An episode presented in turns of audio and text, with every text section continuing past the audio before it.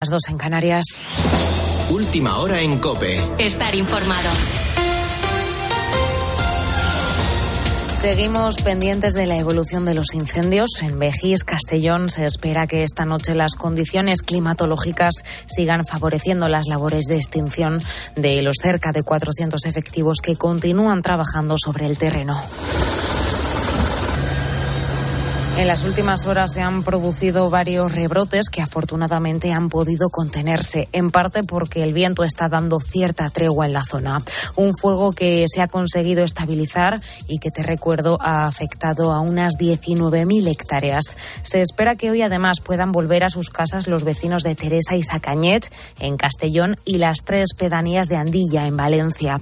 Quienes han podido regresar ya a sus viviendas han sido los habitantes de Torás y del propio como Ana. Yo estaba el, día 15 y sobre las cuatro y media, cinco menos algo, empecé a oír mm, eh, como helicópteros y tal, y nunca, yo estaba en mi casa adentro y digo, jolín, ¿cuántos y tal? Y cuando salí ya, me asomé al balcón de mi casa y arriba del campanario salía ya el humo y tal, pero nunca, nunca, nunca, nunca nos podíamos imaginar lo que ha pasado, nunca. El otro gran incendio de la comunidad, en Valdebó, Alicante, se podría dar por controlado este domingo. Este fuego ya ha ardido unas 13.000 hectáreas. También allí las previsiones son optimistas por la bajada de las temperaturas que se está produciendo durante la madrugada.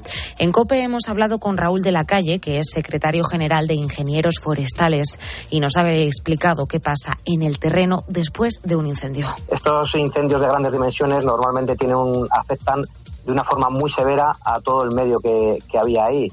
Eh, por lo tanto, es muy probable que en la mayoría de ellos pues haya que apostar por una regeneración natural y seguramente habrá que estudiar cada caso concreto pues apoyarla con una, una reforestación artificial.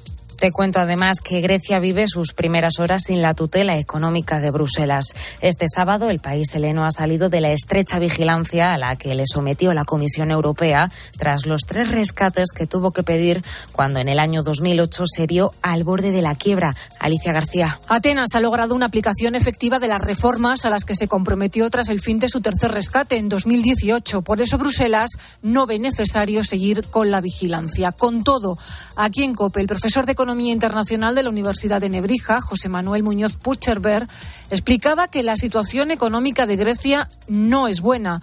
Tras más de una década de austeridad, su Producto Interior Bruto ha caído un 25% y su tasa de paro, cercana al 15%, es la más alta de la Unión Europea. Si escarbamos un poquito la superficie, vemos que Grecia no está en una buena situación. Aquello fue un programa de medidas que se adoptó para que Grecia básicamente pudiera eh, devolver el dinero de su deuda. Hay que recordar que Grecia llegó a recibir en total más de 280.000 millones de euros en ayudas. Con la fuerza de ABC. Cope, estar informado.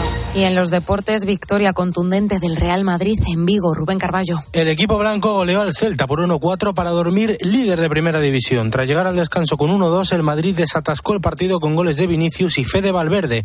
Destacó antes el tanto de Modric por la escuadra que provocó los aplausos de Balaídos y los elogios de Carlo Ancelotti. Inmortal, inmortal. Luca siempre es listo, siempre es preparado, juega siempre muy bien. Eh, es verdad, el gol que ha marcado ha, ha cambiado el partido. Mañana será el turno de tres grandes partidos, el Atlético Valencia a las cinco y media, el Atlético Villarreal a las siete y media y el Real Sociedad Barça a las diez, con Xavi esperando la inscripción de Jules Koundé. Además, también han acabado el sábado con seis puntos el Betis, que ganó 1-2 en Mallorca, con los locales quejándose por el penalti que decidió el partido, y Osasuna, que ganó en casa 2-0 un Cádiz que sigue sin puntuar. En segunda, lidera el Granada tras vencer 2-0 al Racing, el Sporting ganó 4-1 al Andorra y acabaron 0-0 el Albacete Burgos y el Zaragoza Levante. En baloncesto, la selección española masculina sub 16 no pudo llevarse el Eurobasket tras caer ante Lituania por 77-68 y en boxeo Usyk mantiene el cinturón de los pesos pesados tras ganar en la revancha a Joshua. Ahora sigues en la noche de Cope con el grupo Risa. Cope, estar informado.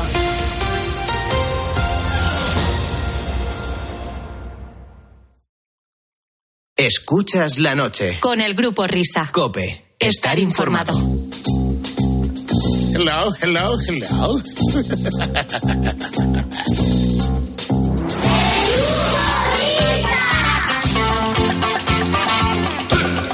Donay, donay, Vamos a empezar. Tus problemas, déjalos. Ven a disfrutar. Que ya son las dos. Que ya son las dos. Bueno, las dos y cinco.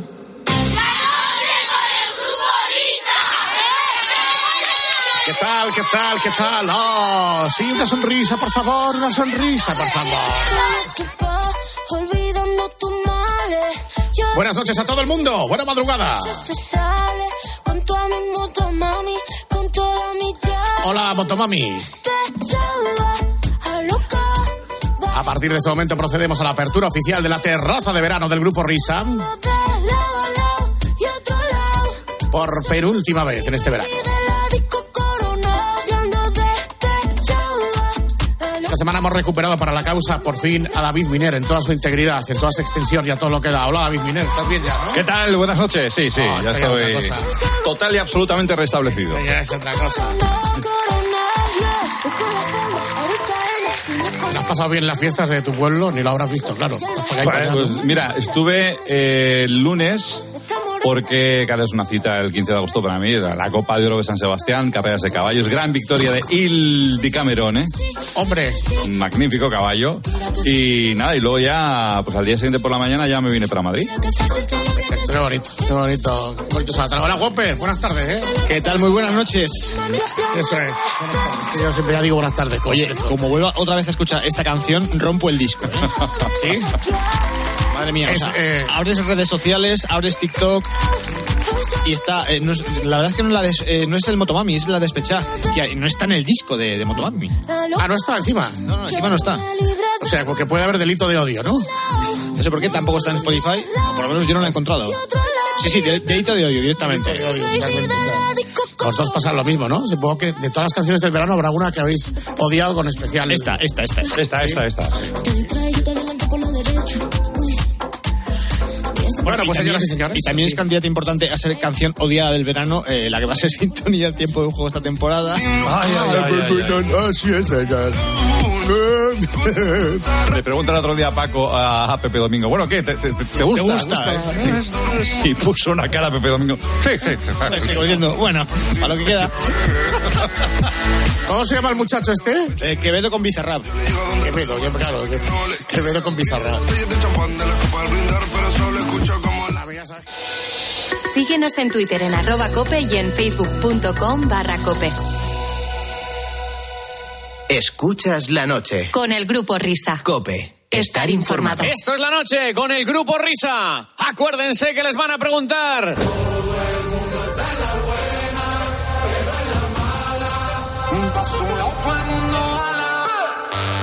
Hola, ya estamos aquí. Son y 5 las 3 y 5 las 2 en Canarias. Bienvenidos a la segunda hora de transmisión de este programa de Gladio. Buena Gladio.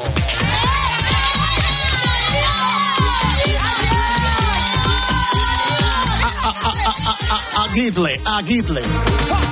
Pero la voz en arriba, la movie prendía con todo el mundo encima. Las canciones que suenan en las terrazas, en los chiringuitos, en el verano de España. Radio.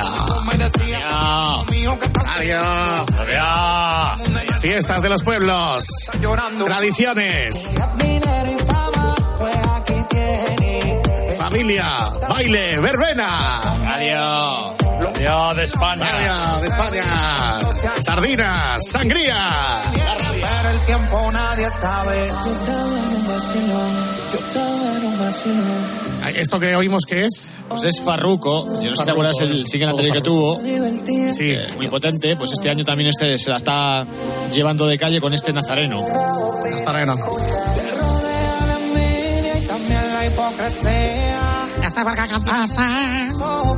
Encima, todo el mundo te Todavía algo se le entiende, ¿eh? Sí. Siempre como casa en voz.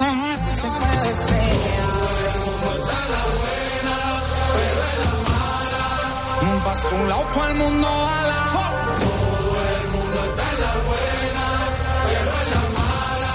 es la actualización de las canciones del verano. Yo no sé, tampoco lo he sido mucho, pero eh, habrá que elegir una, ¿no? No sé si la semana que viene o vamos a ver si, no sé, el, el jurado. Pero yo creo que deberíamos elegir lo que comentábamos la, la, la hora Sí. anterior. ¿Cuál es la más odiada de este verano? La más odiada, la más por, odiada. Por pesadez.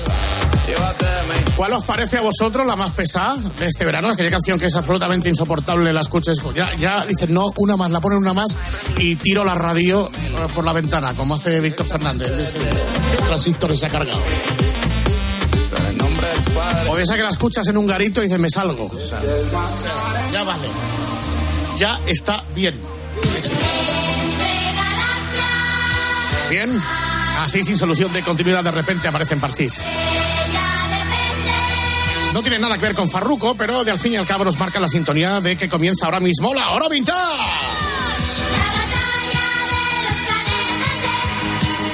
La hora de recordar, porque recordar es volver a vivir el tiempo que se fue. Hoy recordamos a uno de esos grupos que eh, nosotros denominamos, es, la sección que se llama Parece que no, pero sí. Sí, está muy bien expresado eso. ¿eh? Es, es un parece que no, pero sí. Estáis escuchando a Parchís, que hemos hecho grupillos de estos, hemos hecho Parchís, hemos hecho Nins, Regaliz, hemos hecho Regaliz. Pero nos faltaba un grupo que así a principio, a primera vista, dices, bueno, pues tal. Pero luego, a lo largo del discurrir de los minutos, iréis descubriendo que sí, que han influido mucho en vuestras vidas y que forma parte, como se dice ahora, de vuestra banda sonora, de vuestro equipaje sentimental. Ladies and gentlemen, hoy hablamos de la vida, obra y milagros de Caramelo. Sanadú. Sanadú.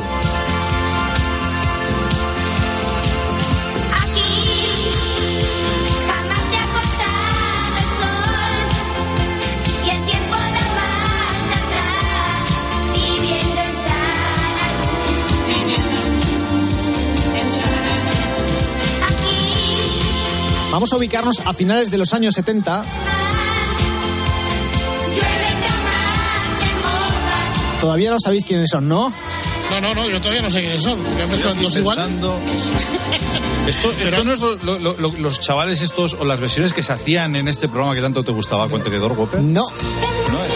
Pero ah, dices finales de los años 70, pero ya había democracia. Ya había democracia, sí. Qué asco. España. Bueno, estos que estamos escuchando son los botones.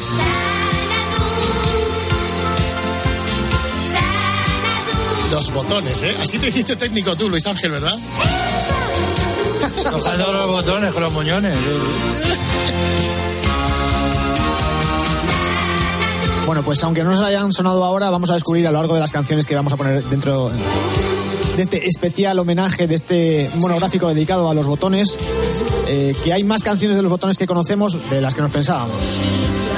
Vamos a descubrir el universo de los botones y que los botones no es una especie tan rara desconectada de nuestras vidas, es más, es mucho más cercana de lo que pensáis. Efectivamente. Como decía, estamos a finales de los años 70, debe ser alrededor del año 78 o 79 probablemente, Con democracia. cuando dos chavales, dos hermanos, Juan Pedro y José Andrés, que se habían criado en el barrio de Villaverde. Juan y Junior, seis años. No, no, no, no, no. Juan Pedro y José Andrés. Joder, qué lejos ha llevado José Andrés, ¿eh? Desde los botones. Eh, sí, sí, sí, sí, los sí. restaurantes, el World Kitchen Tour, el tour. Bueno, pues estos dos hermanos se dedicaban entonces en aquella época a, a cantar en la terraza de su casa, a cantar en el colegio, a cantar con el radiocasete en la piscina.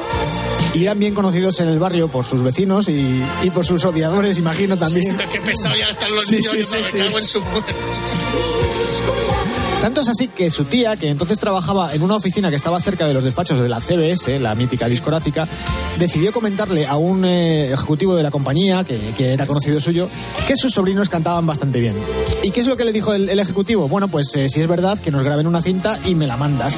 Ya ven, y nos lo mandan, entonces pues ya nosotros ponemos. Pues lo que hicieron fue precisamente eso, grabar una cinta a pelo en la terraza de su casa.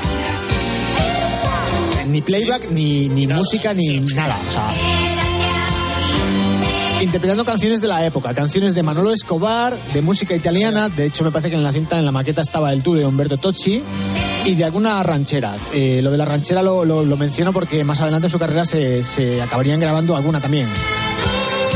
Entonces el siguiente paso fue, pues su tía le dio la cinta al ejecutivo de la CBS Y este se lo pasó a Juan Pardo. ¿Y Juan Pardo qué pasó? Pues que les hizo una prueba.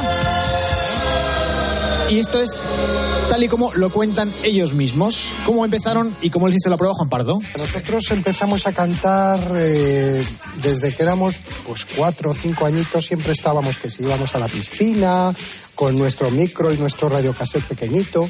Luego empezamos a cantar en casa, también en la terraza de casa, todos los vecinos nos miraban, estos chicos que bien cantan, otros decían qué locos están. La primera prueba fue con, eh, con Juan Pardo. Nos dijeron, tenéis que venir a tal fecha a casa de Juan Pardo, que era en ese momento una estrella muy importante, y nosotros pues no, no dábamos crédito. Nos presentamos ahí en su casa, nos hizo una prueba, él al piano y nosotros cantando lo que él nos decía, y después a esperar el, el veredicto. Hay que decir que este testimonio que habéis escuchado de los botones no es del 78, o sea, ya han pasado unos años. Sí, sí, sí, es bastante más actual, sí. Estos chicos en aquella época tendrían eh, 13, 14 años, eh, si llegaban, ¿eh? Está, está- está bien en Mati porque, claro, esa voz eh, de, de hablar normal y luego está tan la flautada cuando están cantando, Claro, pues no se la corresponde. voz no se O sea, corresponde. Es, es un testimonio reciente, lo que Sí, sí, quiere sí. decir el locutor de, de Tronío que habla ahora. No, está bien que hagas ese inciso con el tema de la voz, porque precisamente sería la voz lo que acabaría con la carrera de los botones. Pero bueno, sí, sí, eso lo vemos dentro de un rato. ¿Y por qué se llamaron botones? Pues ellos mismos nos lo vuelven a explicar. El nombre de Botones pues fue un, un poquito porque en la discográfica decían que se puede asemejar, que sea un nombre divertido y, y como vieron que éramos eh, dos niños pequeñitos para nuestra edad, pues éramos muy bajitos, muy... seguimos siendo, de hecho. Bueno, está bien, bien elegido el nombre, ¿no, Andújar? Pues la verdad que está muy bien elegido el nombre de botones. Sí, sí. La verdad que, hay botones que son chiquininos y tal, que, no hay botones grandes. Y a mí, pues, pues lo mismo.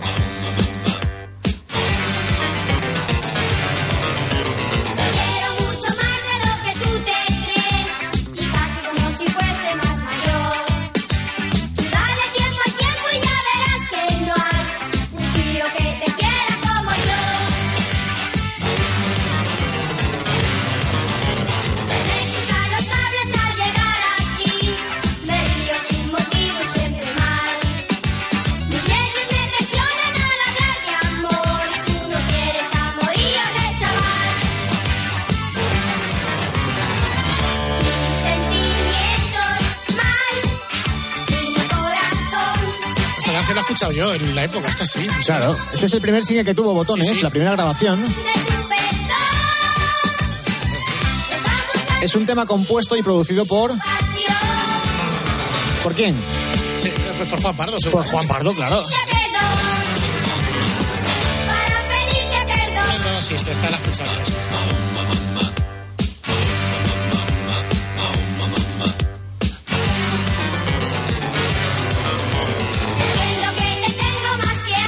A ver, yo creo que eso es entrar por la puerta grande, ¿eh? porque les firmaron un contrato de cinco años con la CBS, les pusieron a Juan Pardo de productor, eh, les compuso y les produjo la primera canción, que es esta, la de Para pedirte perdón, y la segunda canción que grabaron ya directamente por la puerta grande fue esta otra. Oh, es España. Clásico, sí, sí. Un contrato de cinco años con Juan, es como Gareth Bale, al Madrid con Ancelotti. ¿sabes?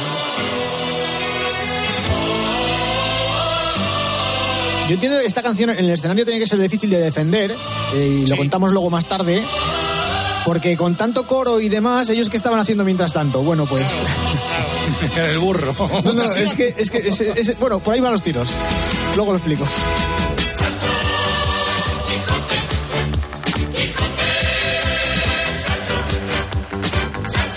Claro, porque aquí ellos pueden mover los labios, pero evidentemente no son sus voces. Sí, pero no son. Claro, estos son, son ellos. Escudero, bonachón y gordinflón. Pisa firme el suelo que dirige su señor. Quijote es totalmente fantasía, caballero del honor. Sancho, Quijote, Quijote, Sancho, España. Sancho,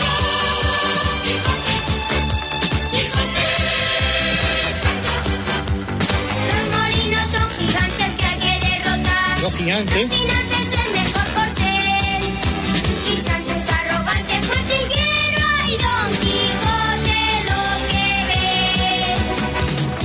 Bueno, pues tuvieron que hacer un vídeo de promoción que sirvió también como anuncio de televisión para promocionar el, el single de Don Quijote. Mm. Y entonces eh, la compañía, pues con una imaginación desbordante, pues se les ocurrió disfrazarlos a los dos chavales de Don Quijote y de Sancho.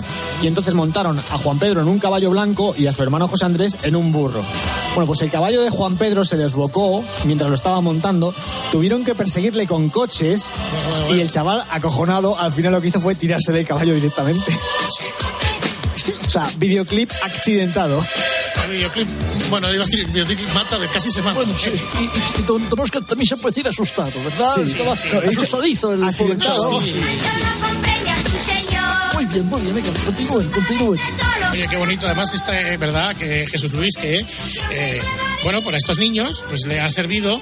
O luego en clase, imagínate que te ponen en un examen. Háblanos del Quijote. Y tú te pones a copiar. Sancho, el escudero, Bonachón y Y Gordiflón. Exactamente. Y se afirma en el suelo que dirige su señor. Claro, sí. y ya tienes el folio hecho con la letra esta. Y, en- Ah, y- y hombre. rimando, además. Y rimando. Rimando y rimando, sí, sí, sí. Bueno, pues, ¿qué supuso este trabajo para los chavales? Nos lo cuentan ellos mismos otra vez.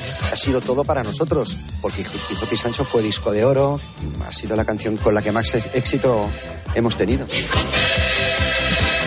Disco de oro, eh. Cuidado, eh. Con lo que estamos hablando.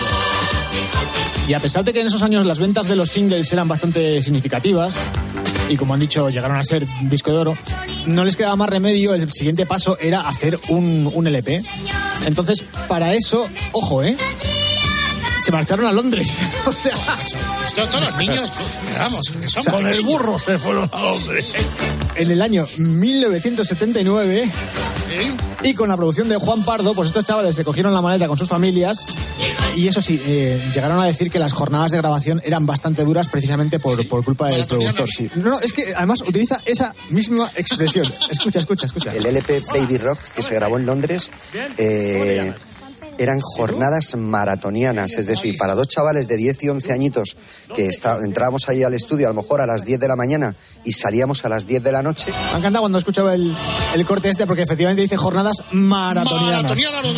Pero no es, no es la única anécdota de, de la grabación de Londres. Nos dicen, no hay que ir a grabar a Londres. Pues nos vamos a Londres. Pero bueno, fue bajar de, eh, salir del aeropuerto y los dos niños pequeños, mira qué coche, mira qué limusina hay ahí. Y claro, cuando van y nos abren la puerta, nosotros parecíamos estrellas del rock. Efectivamente, sí, sí. Fue increíble. Y le dijimos, ¿y qué, qué nos están abriendo la, la puerta de esta limusina y tal? Sí, sí, sí, es para nosotros. Claro, nosotros que salíamos de un barrio eh, súper humilde, nos abrían una limusina, pues decimos, espera, esto, esto que me lo, me lo explique. Claro, ahora los botones de ahora pues hubieran podido grabar en su casa. Como nosotros. Nosotros. que haber ido a Londres, claro, pero se pierden esa experiencia vital, ¿verdad? Del estudio, de, De la limusina. de las molusinas. Estoy poniendo muchas veces este tema, aunque sea del año 1980, porque la verdad es que la versión me encanta. Está muy bien hecha, ¿eh? Suena completamente a la Elo. Sí, sí.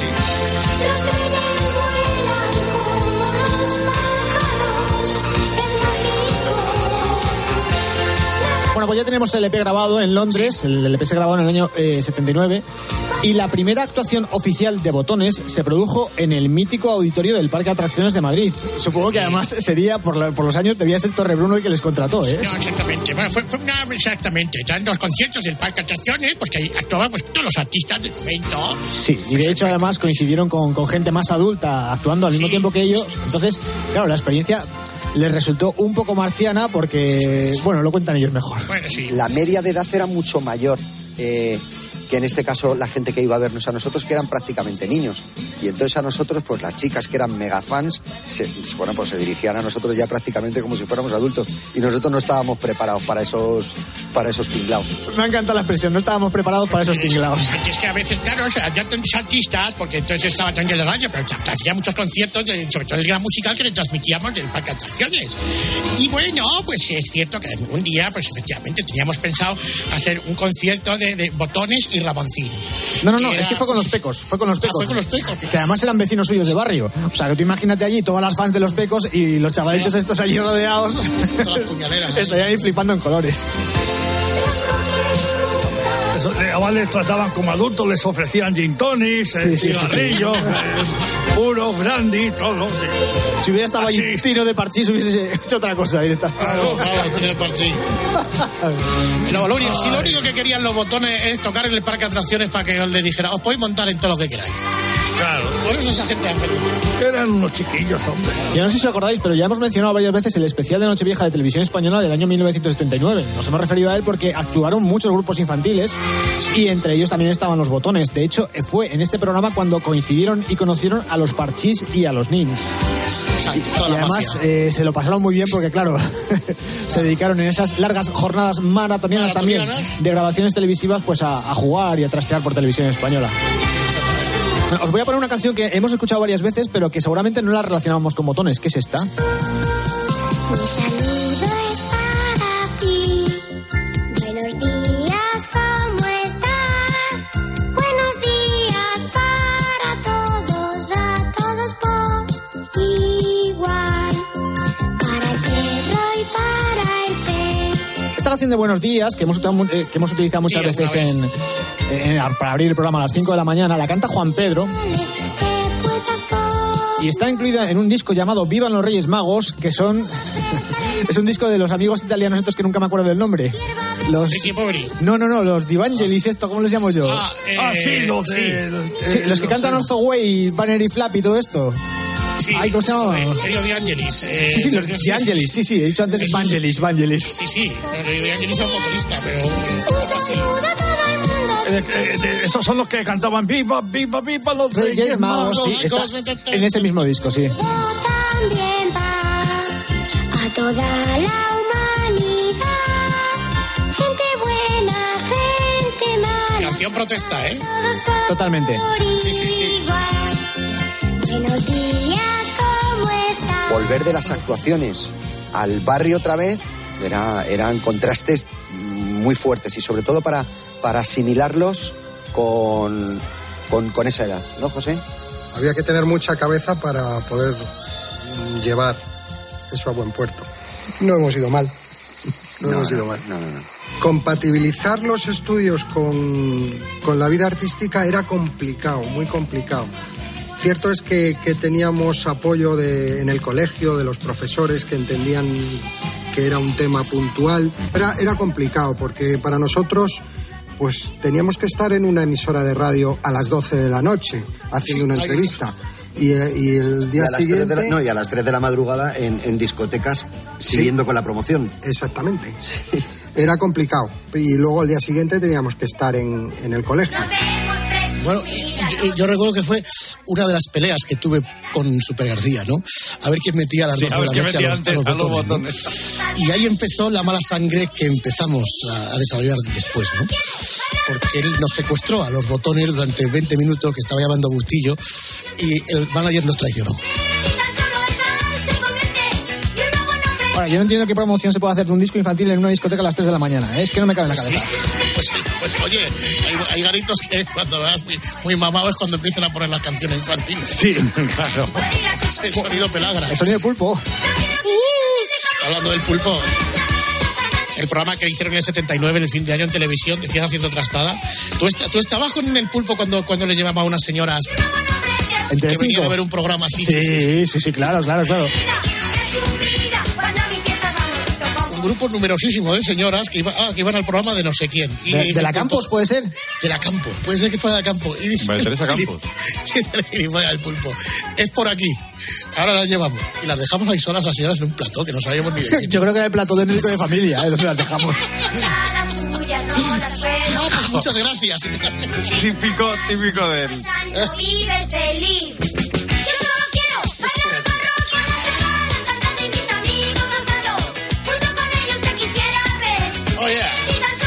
Este es uno de los singles que tuvo el LP que, que grabaron con Juan Pardos en Londres que se llamaba Baby Rock. Eso, así. Eso, es que al final las he oído todas. Claro, es lo que te decía al principio, que hay muchas canciones de botones que conocemos y no nos acordamos.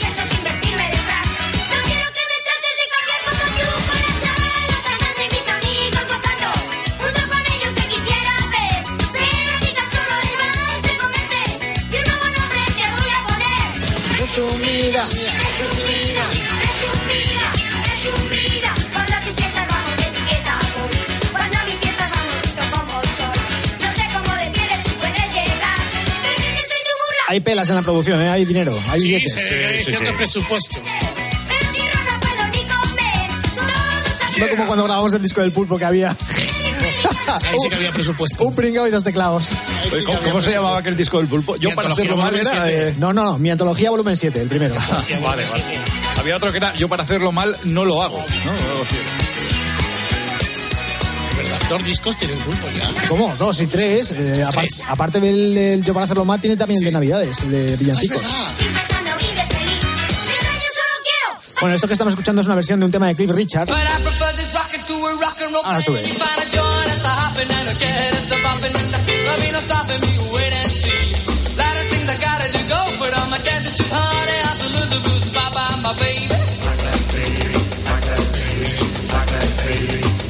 Este tema es del año 58.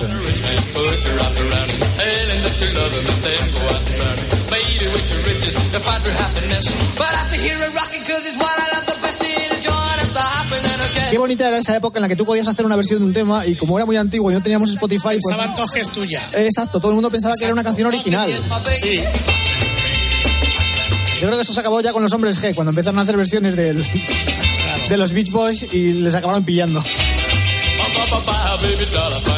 No es la única versión que hay en el repertorio de los botones. Hemos escuchado antes la de Xanadu, esta que estamos oyendo de Cliff Richards y también está esta otra. ¡Qué bonito! Anda.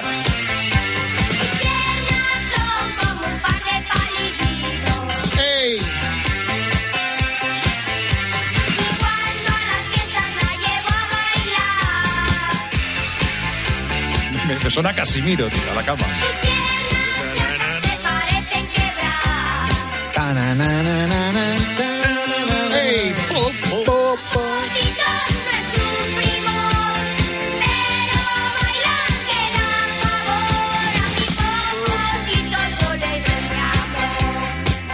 Sabéis que esta canción tampoco es de Miguel Ríos, no.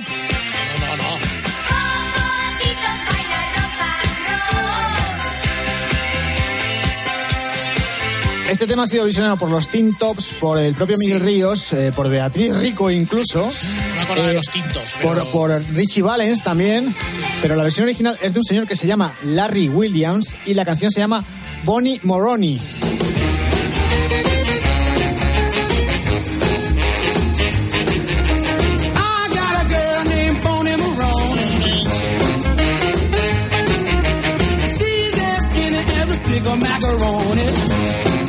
Bone.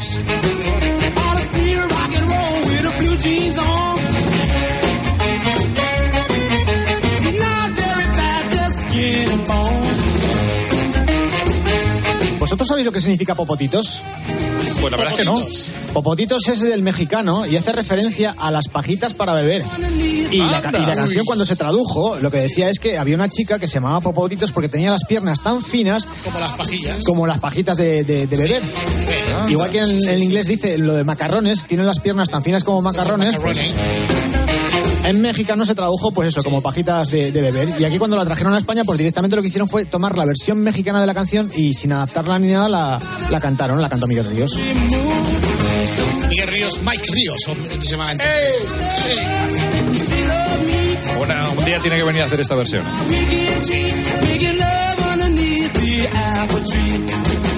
Bueno, nos centramos otra vez en los botones. ¡Qué bonito!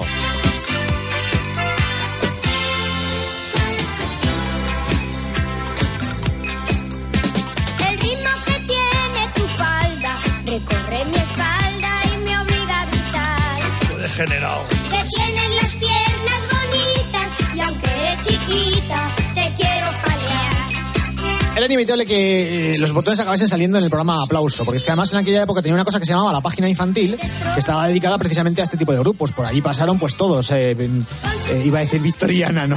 Enrique, Victoriana. Enrique, Enrique y Ana. Enrique y Ana, los Nis, los Parchís. Bueno, pues cuando le tocó ir a los botones, pues obviamente estaban con el single de Don Quijote y se les ocurrió la feliz idea a que no sabéis de qué. ¿De qué? Pues de montar a uno de los hermanos en lugar de en un caballo, en un pony en el escenario. Pony también, también se escarajó por ahí o no. ah, sí, sí, sí, sí, esa imagen la vi. Pues no, no se escarajó, pero pasó otra cosa también curiosa. Esa, esa grabación se prolongó durante muchísimo tiempo porque el pony no hacía más que defecar en el escenario. Ah, qué maravilla. Y entonces tenían que estar parando continuamente para limpiar el tema. Tiene que-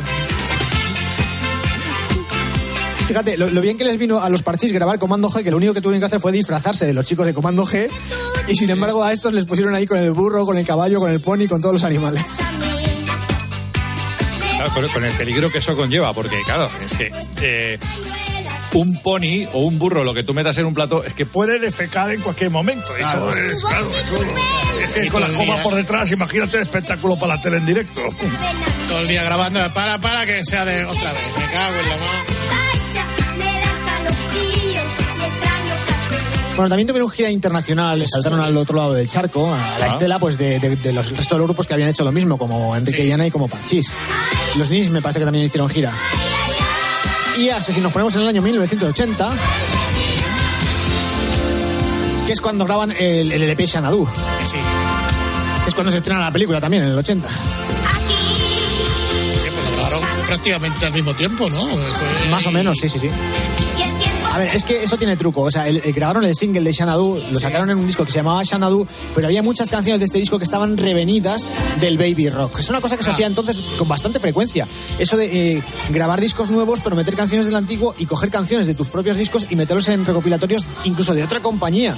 Porque el, el disco Discolandia de Belter tenía grupos eh, que no tenían nada que ver entre ellos y que eran de distintas discográficas también.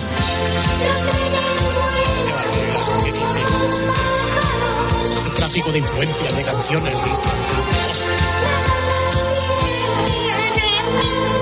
O sea que podemos decir que en el año 80 lo que fue más, más que nada fue la grabación del single de, de Xanadu.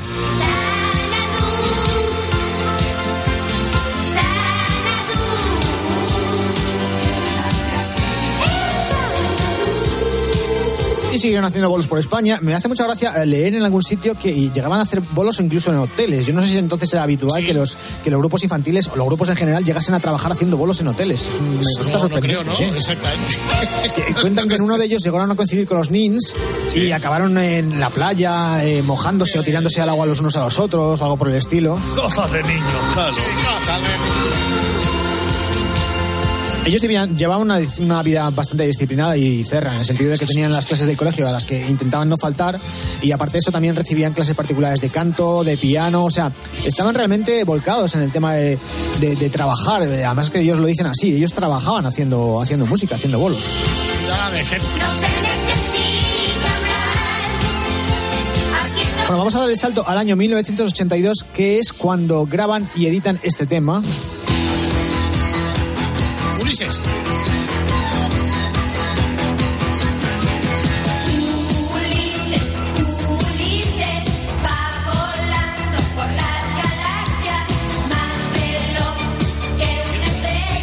Fugaz. ¿Qué es lo primero que habéis notado al escuchar a los chicos cantar? Yo creo que ya es más mayor la voz, ¿eh? Y ojo, porque también me, me suena que es la misma base que la otra versión, ¿no? Sí, sí, sí, pero lo importante es que la versión de Memo Aguirre y esta comparten el playback, pero lo importante es que los chavales han crecido.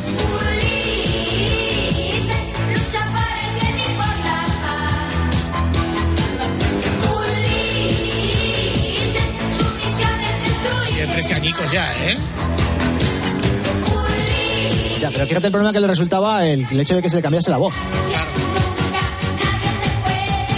Porque dentro del mismo disco te puedes encontrar canciones como esta, que tiene una voz más adulta, y luego esta otra, que claro, como era el año del Mundial, pues tenía que ir de fútbol. Este- en esta canción las voces todavía siguen siendo un poco infantiles, ya veréis. Aunque el primer single del disco fue la canción anterior, la de Ulises. Posiblemente, como dice el tío Facundo. Pues no, ¿eh? aquí están más adultos todavía. Está más adulto todo.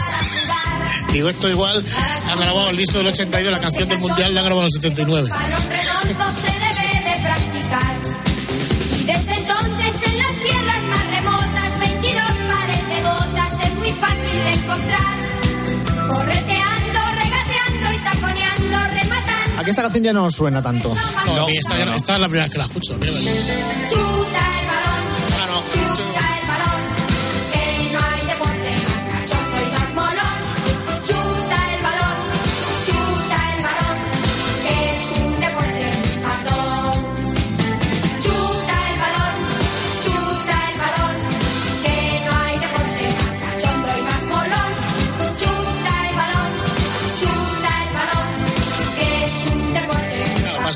El 82 el objetivo mundial era muy perseguido por muchos.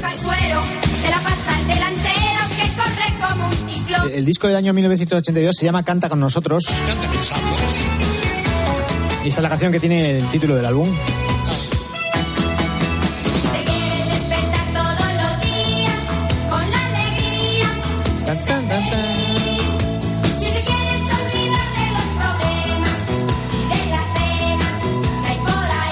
Juan Pardo con esta gente o no? Pues no lo sé, creo que no, ¿eh? Ya me parece que no.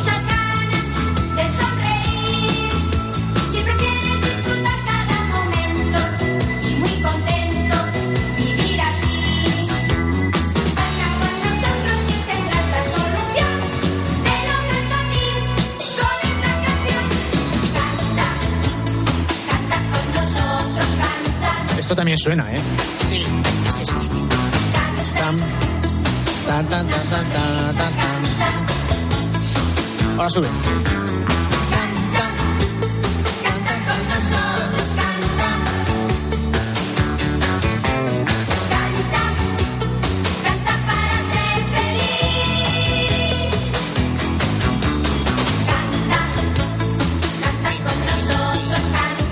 Año 1982, año cuarto de la firma del contrato con CBS. Y los chavales poco a poco notaron que, que empezaban a perder un poco el apoyo de la compañía. Ya no eran los, los dos niños monos y chiquitines, empezaban ya a salir los primeros pelos. Y entonces, en el año 1984, ellos y por su cuenta intentaron grabar un disco con un giro un poco más juvenil, actualizado a su edad, porque ya estaban rondando entonces los 15 años, y con un sonido más moderno tirando al tecno. Esto lo dicen ellos, lo de, lo de tecno. Pasearon el disco por varias compañías discográficas una vez que ya se había extinguido el contrato con CBS, pero no llegó a cojar el, el proyecto. Y así es como ellos nos lo, nos lo cuentan. Botones se, se terminó, pero no es que se terminara de una manera radical. Fue una cosa de que según íbamos creciendo, la voz nos iba cambiando y fue una cosa que se fue perdiendo, se fue perdiendo hasta, hasta que se desinfló como un globo. Los gustos musicales de la gente también estaban, estaban cambiando. Pasó de, de ser como todo como mus- música como más modosita, más tal, a, a un cambio generacional que buscaba, por ejemplo, canciones tecno. Y ahí ya es cuando se fue acabando todo. De estar eh, en un momento en lo más alto, ser lo más famoso, el más conocido y luego volver a la realidad.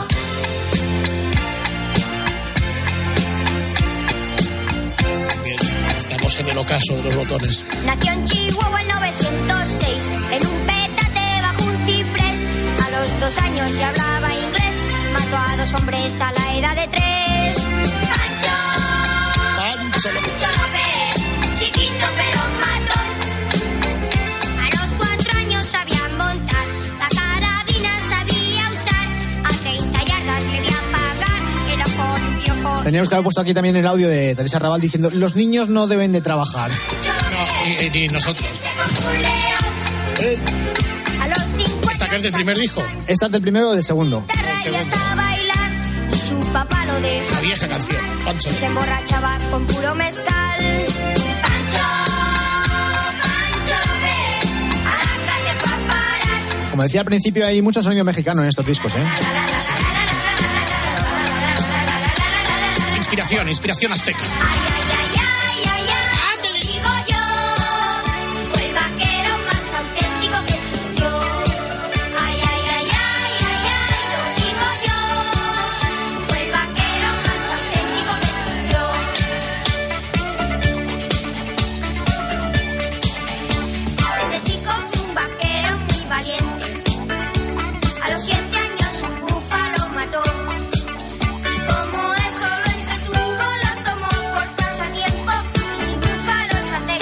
Más o menos la carrera de estos chavales, de los botones. Eh, yo creo que ha habido grupos infantiles de, de los años 80 que han tenido mucho más recorrido. Eh, obviamente Parchís se lleva la, la palma, pero incluso los propios Nins o Regaliz eh, tuvieron más discos en el mercado.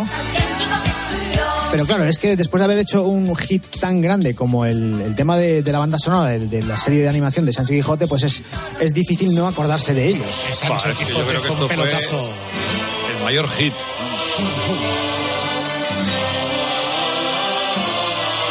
España, briosa corcel en 1600. Además, llegar a disco de oro en aquella época no era tan fácil como ahora, porque entonces los discos de oro, eh, para empezar, eran discos de verdad que se tenían que vender. Y me parece que el límite para alcanzar el disco de oro estaba puesto como mucho más arriba de lo que está ahora. O sea, ahora te lo dan con, con 5.000 copias vendidas y entonces había que vender a lo mejor 30, 40 o 50.000 copias. Esto como lo van moviendo. En la época nuestra eran 50, ¿no? 50.000 copias vendidas, Sí. dices. Es que no sé cómo está ahora el tema del Me disco suena de eso. ¿eh? A me Yo creo que, que la- sí. en, la en los 90, en la época nuestra, eran 50, 50. por lo menos. Pero fíjate qué pena, ¿verdad? Cómo va ¿eh? decreciendo, cómo, cómo, cómo llegas al ocaso de tu carrera por, por, por crecer. A ver, esto es una cosa muy evidente porque les tuvo que pasar a todos los grupos de la época y además, si os fijáis, de, de esos grupos, a ver quién queda trabajando en el mundo de la canción que entonces fuese en grupo infantil, aparte de Luis Miguel y de Paulina Rubio. O sea, prácticamente nadie. Eh, Ricky Martin, pero vamos, un poco más. ¿eh? O sea, Enrique y Ana completamente eh, fuera de, de- de las bambalinas. Sí. Enrique Llana. Los Nins desaparecidos. Desaparecidos, Los sí. botones nada que ver con el espectáculo. Caramelos, Tampoco, fuera. caramelos ya, nada. Eva Mariol de los Nins es la única que de vez en cuando hace bolos. Pero bueno, tampoco es una cosa que tenga demasiada relevancia. Por cierto, Vale, Eva, Jesús, te he vale, escrito y no me has contestado. ¿A quién? A Eva, a responder. Eva Mariol. Te lo regaliz. Qué pena, qué pena. María Jesús, María Jesús y su acordeón tampoco. Sí, no, está contada por ahí conciertos aún, ¿eh? No, esta sigue trabajando en Benidorm, ¿eh? Sí, sí, sí. Pero es que María Jesús y su acordeón no era una cosa infantil. Claro. Luego hay otros que es el fenómeno contrario, que tienes que esperar a que tengas 70 años para triunfar y entonces así formamos Triana pura.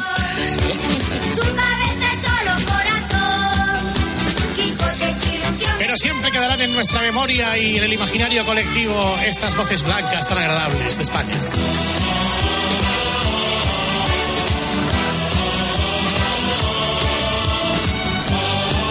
Cuando había grupos infantiles. Ah, ya no hay nada de esto, ¿no? No. Ya no hay, ya no hay No, nada. es que además es curioso porque en aquella época los grupos infantiles se dedicaban a versionar canciones de adultos y ahora los niños lo que quieren escuchar son las versiones originales directamente. O sea, si sale una- un, un grupo infantil cantando canciones de Taylor Swift, no querrían saber nada de él, querrían De escuchar Rosalía. a, a Taylor Swift de verdad, y ya está. Claro.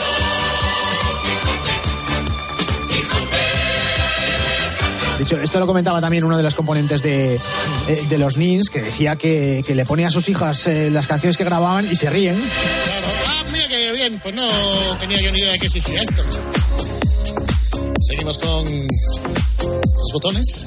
No, ahora ya no. Esta es Dua Lipa, Elton John y unos cuantos más. Estábamos en la UBI. Programación infantil, Grupo Risa.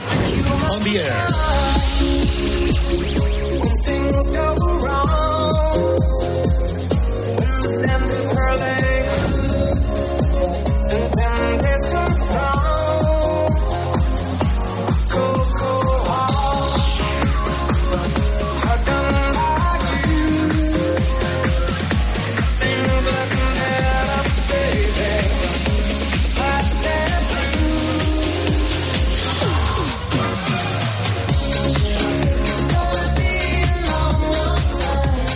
Caramelos, vida, obra y milagros. Y como estamos en la hora vintage y seguimos recordando.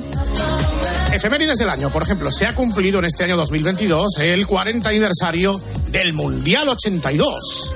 Ese mundial que se celebró en España, de infausto recuerdo para la selección española. Lo recordábamos una noche, ¿con quién si no? Con Julio Maldonado Maldini. Recuerdos del mundial después de este importante mensaje. Hacemos un descanso mínimo en el camino y continuamos. La noche. Con el grupo Risa. Cope. Estar informado. En Herrera en Cope nos sumergimos en el verano contigo. Sara, buenos días. Hola, buenos días equipo. Que me hace muchísima ilusión hablar contigo, Berto, y que estés en la radio. Con todo lo que necesitas saber, pero también pensando ya en la próxima temporada. Querido Pitingo, hermano mío, ¿cómo estás? Buenos días. ¿Cómo está usted, don Carlos? Tú has sido siempre un tipo benéfico y solidario. Yo creo que nos debemos a ello, ¿no? Ya lo sabes, el 1 de septiembre sigue el mejor entretenimiento de 6 a 1 del mediodía. Te lo vas a perder. Escuchas la noche. Con el grupo Risa. Cope. Estar informado. Esto es la noche con el grupo Risa. Acuérdense que les van a preguntar. Estamos en la hora vintage y naturalmente la efemérides de esta semana se remonta al 13 de junio de 1982. En el estadio del Camp Nou se inauguraba oficialmente el Mundial de España. ¿Qué, qué música es? España se viste de fiesta. Se ve la afición en el campo. Que ondea banderas inquietas. Se van ocupando las gradas. Escuchamos por activa, por pasiva y por perifrástica esta canción de Plácido Domingo. Y así la gente exaltada aplaude siempre. Y para recordar el Mundial 82, señoras y señores, hoy, en su horario habitual de las 4 de la mañana, que al filo estamos, está Maldini. Hola Maldini, muy buenas. Hola, ¿qué tal? Muy buenas a todos. Vaya, vaya recuerdo esta canción, ¿eh? Se, se me pone la piel de gallina, te lo digo en serio, de, la- de recordar a Plácido Domingo y lo que fue aquel Mundial 82. Luego me la sí, pasa, sí, sí. Bueno, yo recuerdo además la ceremonia inaugural, me acuerdo como si fuera ayer, con un niño que fue al medio campo, que abrió un balón y salió una paloma, os acordáis. Que la paloma salía volando y tal, y fue, fue la verdad que fue. Y luego se jugó la Argentina-Bélgica, que ganó Bélgica 0-1, el partido inaugural de, de aquel Mundial. Tú que tendrías 14, 15 años tendrías. Yo nací en el 67, así que es fácil de 7, 15, ¿no? 15 años tenía. Sí. ¿eh? 15 añitos. Y fíjate, fíjate lo que, lo que es un poco la vida, porque yo estaba con mi, con mi ignorancia tan juvenil convencido que España iba a ganar el Mundial. Y, y claro, nos pegamos un golpetazo tremendo y sobre todo, eh, mira, el otro día estuve con Jesús Mari Zamora y me contó que, bueno, que, que, que era un desastre de cómo estaba la planificación. Dice, no podíamos, no podíamos ni correr, o sea que, que es eh, una planificación catastrófica eh, comentada por varios jugadores de aquella selección, desde Arconada hasta, hasta Zamora, por ejemplo. Nunca vimos a nuestra selección tan indefensa y clorótica, tan horra de imaginación y tan agarrotada. Esta es una crónica, ¿sabes de quién? ¿De quién? ¿De Relaño? De Miguel, de Miguel Delibes. Miguel, fíjate, de Miguel Delibes, Sí, sí sí. sí. Es que ese mundial, el, el primer partido de España es contra Honduras en Valencia. Y si queréis eh, mirar el partido es curiosísimo. La primera jugada del partido saca de centro Honduras y tiran desde el medio campo. O sea, esa era- ese era el respeto que le tenían a la selección española. Nada, fue empate a uno con Honduras que, y luego ya el eh, 2-1 a Yugoslavia en un partido en el que los yugoslavos se quejaron mucho del arbitraje con razón. Derrota con Irlanda del Norte, que ya nos mandó al grupo de, de la muerte, que era un triangular con Alemania y con Inglaterra, y no, hubo- no hubo nada que hacer. Palmamos con Alemania, empatamos a cero con, con Inglaterra. ¿Está Girisón, Guapo, la hermana Hurtado? ¿Dónde está? Sí. Y alemanes, listos están, listos están. Franceses, brasileños y argentinos, listos están, listos están.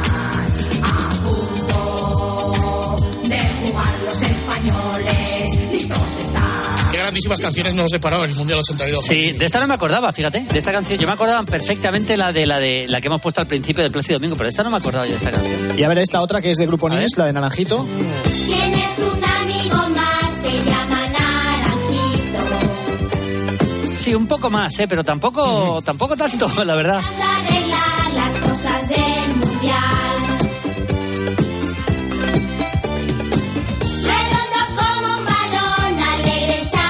Entonces, ¿tú cómo viste el Mundial? O sea, tenías 14 años. Bueno, lo ¿qué- vi por la tele. No, iba al colegio, no pude ir a ningún partido. De hecho, en la, en la- fíjate, en, la segunda ronda se jugaron partidos en el campo del Atleti, en el Calderón, porque los de los del Bernabéu eran ina- inaccesibles, estaban llenos de hace mucho porque eran los de España. ¿eh? Pero había poca. el- los partidos del Calderón hubo bastante poco público. Me acuerdo que el grupo fue Francia, Irlanda del Norte y Austria de la segunda fase. Pero yo no, no fui a ninguno. Tenía que estudiar, tampoco tenía mucho dinero para pagar las entradas en aquella Sí. época y me quedé sin ver ningún partido de, en directo. Pero por la tele vi todos. No televisaron todos, pero prácticamente todos. Y bueno, es que, es que me acuerdo, bueno, es que los he visto muchas veces, pero es que me sé de memoria hasta narraciones de José Ángel de la Casa. ¿eh? Y me acuerdo ese mundial y luego la Eurocopa dos años después. Yo tenía, fíjate, yo tenía, fíjate, sigo estando igual de loco, pero yo tenía Sí. un. Me puse en, en mi- yo vivía en casa de mis padres, yo tenía mi habitación, yo, yo no tengo hermanos, así que no molestaba a nadie. Y me puse en la, en la pared una, mm, una- un calendario y cuando faltaban eh, como cuatro meses ya iba tachando los días. Iba contando los días que faltaban para que me, cada vez que me levantaba, para el día que empezaba, faltaba empezar el mundial. Sí, sí. Oye, que todos esperábamos, ¿verdad? El, el- el Brasil, aquel de Zico, de Sócrates, Falcao y compañía, ¿verdad? Pero Sí, fíjate que ese partido ante la ante Italia, que es uno de los grandes partidos de la historia del fútbol, en Sarriá, lo tiene todo, además un estadio que ya no existe. Eh, ese partido es uno de los, de los grandes del, Mundial o de la historia de los Mundiales. Y Brasil, perdiendo ese partido 3-2 como lo perdió, cuando le valía el empate eh, para clasificarse para semifinales, eh, ha pasado la historia como, como un equipo inolvidable, ¿no? A pesar de no ganar. Es decir, ganar es lo más importante, pero eh, la forma, el, el pozo que dejó aquel equipo, que era una maravilla. Verdad que le faltaba un buen portero y un buen, un buen delantero centro. No tenía. Sergio había metido muchos goles en Brasil, pero luego a la hora de la verdad no estuvo bien y Valdir Pérez no era un portero de la, del, digamos, del máximo nivel. Y eso al final le penalizó mucho a Brasil. Fíjate, Julio, que en, en aquel mundial yo hay un partido que, que recuerdo con muchísima, con muchísima intensidad, que es el Francia-Alemania. Ahora que La citas al portero de. Sí, sí, la, la semifinal que terminó a penaltis, ¿te acuerdas? Vasqui y Rocheto. Yo fue la primera vez que vi a un portero jugar con mangas cortas, que era el portero francés, precisamente, ¿no? El que citabas. Sí, sí, sí, sí. Y luego ese partido se jugó en el campo del Sevilla, acabó empate a tres. Hubo varias eh, imágenes míticas, por ejemplo, el choque de Schumacher con Batistón, que tremendo. le mandó, le mandó directamente en la camilla, que, que además era penalti porque era dentro del área, no lo pitaron. Y ese partido iba ganando Francia 3-1 en la prórroga. Y, y luego nos lo comentó más de una vez Alan Girés en Movistar, que, ellos no sabían jugar a defender un resultado, Francia. Y como siguieron buscando marcar más goles en la prórroga, Alemania les acabó empatando y les acabó, le- les acabó eliminando. Me acuerdo que falló el penalti Stilike y hay otra imagen mítica de Stilike llorando, viendo cómo al final sus compañeros le sacan un poco del apuro y acaba ganando el partido Alemania. Yo creo que el, mejor, el momento más memorable del Mundial fue el biscotazo del Alemania-Austria. Eh, hombre, hombre, ¿sabes que ese, ese partido, eh, que fue en el campo del Molinón, en Gijón, eh, mucha gente, como es un biscotazo, piensa que fue empate y no, no, ganó 1-0 eh, Alemania. Sí.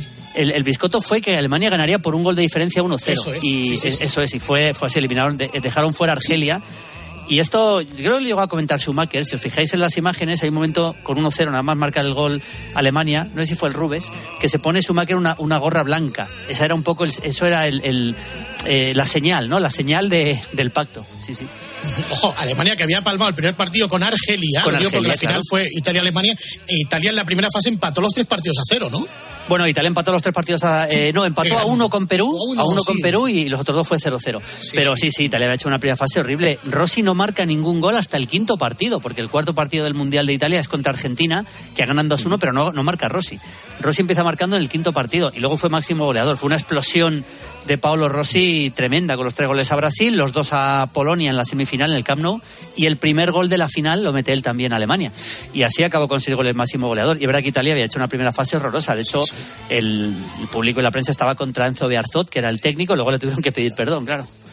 Y qué celebración, Julio, qué celebración la del gol de Tardelli. La de. Tardelli, sí, la de Tardelli. Bueno, bueno, yo, yo no he visto una celebración más bonita en la, en la vida. Ese- Qué, qué- qué- qué emoción. Ese, nosotros le trajimos eh, a Tardelli muchos años después al Bernabéu a hacer también un reportaje para Movistar del Mundial 82 precisamente y no, que no, eh, es una maravilla ver el reportaje, ver la imagen y él nos cuenta lo que pasó por su cabeza en aquel momento y decía, bueno, muchas cosas, no sé, Italia, los niños, cuando jugaba, el colegio, tal, todo en, en 10 segundos que duró aquella carrera enloquecida de Tardelli. Es una de las imágenes, esa y si os acordáis, Sandro Pertini, que era el presidente de Italia, que era muy mayor, Sí. muy mayor, con, con, eh, eh, saltando al lado del, de- del rey del rey del rey emérito hoy, saltando ahí en el, en el palco enloquecido y, y don Juan Carlos ahí dándole golpecitos en la espalda, como diciendo a este hombre a ver si le va a dar algo aquí, la liamos y tal. Sí, sí, fue tremendo. Debía tener ya ochenta y pico, noventa años. ¿eh? Sí, sí, sí. Bueno, también hay otra imagen icónica del Mundial.